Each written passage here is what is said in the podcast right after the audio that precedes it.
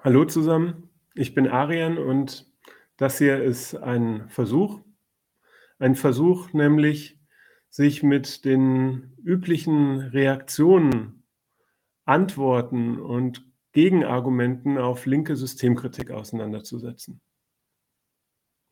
Heute soll es um den Klassiker in diesen Antworten gehen, nämlich die Frage nach der Alternative, nach dem Muster. Deine Kritik habe ich ja verstanden, aber was ist eigentlich die Alternative? Darauf im Folgenden fünf Antworten und ein Schluss, die zusammen gesehen und gehört werden können oder aber auch in Einzelteilen. Antwort 3. Aus dem bisher Dargelegten ergibt sich eigentlich bereits, dass eine Diskussion um Alternativen in der Regel sinnlos ist. Ein Beispiel.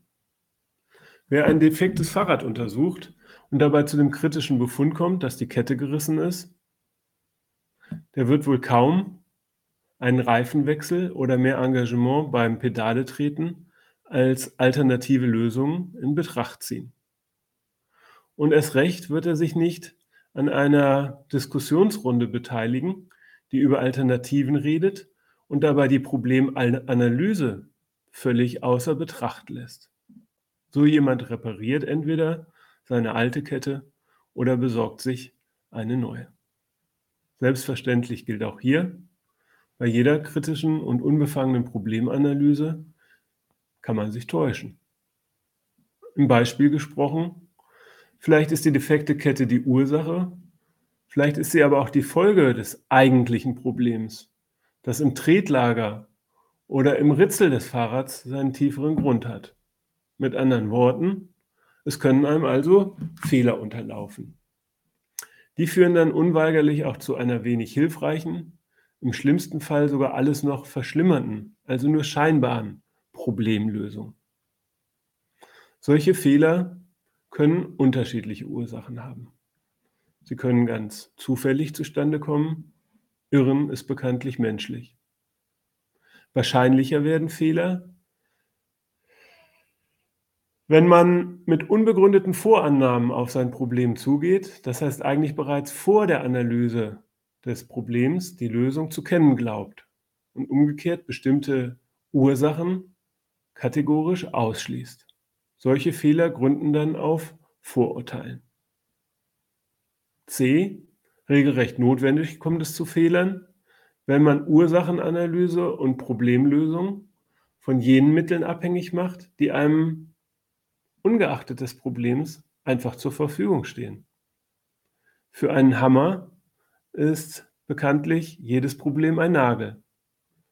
Und für moderne, demokratische und verantwortungsvolle Staatsbürgerinnen und Staatsbürger ist jedes Problem letztlich ein Auftrag an Regierung, Recht und Institutionen innerhalb der freiheitlich-demokratischen Grundordnung, die daher stets als Problemlöser und niemals als Problemverursacher in Betracht kommen. Solche Probleme gründen also auf den Dogmen ihrer Urheber, sind also Teil einer sogenannten Ideologie. Wie auch immer, um hilflose, unnütze oder gar schädliche Lösungen zu vermeiden, kommt es nun mal auf die richtige, sachlich zutreffende Analyse und Kritik schwer an. Und hier kann Diskussionsbedarf entstehen. Spätestens wenn konkurrierende oder gar sich widersprechende Diagnosen und Lösungsvorschläge auf dem Tisch liegen, empfiehlt sich daher eine Klärung, in der wohlgemerkt die jeweils zugrunde liegende Problemanalyse unbefangen und undogmatisch, also kritisch auf ihre Richtigkeit überprüft wird. Und umgekehrt, eine vermeintliche Problemanalyse wird nicht darüber richtiger, dass sie billige, leicht umsetzbare, allseits willkommene Alternativen verspricht. Ein letztes Mal im Bild des Beispiels gesprochen, sonst wären alle defekten Fahrräder dieser Welt wahrscheinlich auf zu wenig Luft im Reifen zurückzuführen. Das dritte Zwischenfazit lautet daher schlicht, Diskussionen um Alternativen sind unzweckmäßig und sinnlos solange es kein gesichertes und geteiltes Verständnis des Problems und seiner Ursache gibt. Über unterschiedliche Problemanalysen, über die Richtigkeit einer vorgetragenen Kritik kann und muss man sogar streiten, wenn man zu einer wirklichen und zu einer gemeinsamen Problemlösung kommen will. Die Lösung ergibt sich dann übrigens meistens beinahe zwingend, wenn erst einmal feststeht und geteilt wird, worin die Ursache besteht. Mit anderen Worten nochmal kurz formuliert. Über Kritik, über Problemanalysen kann und muss man streiten.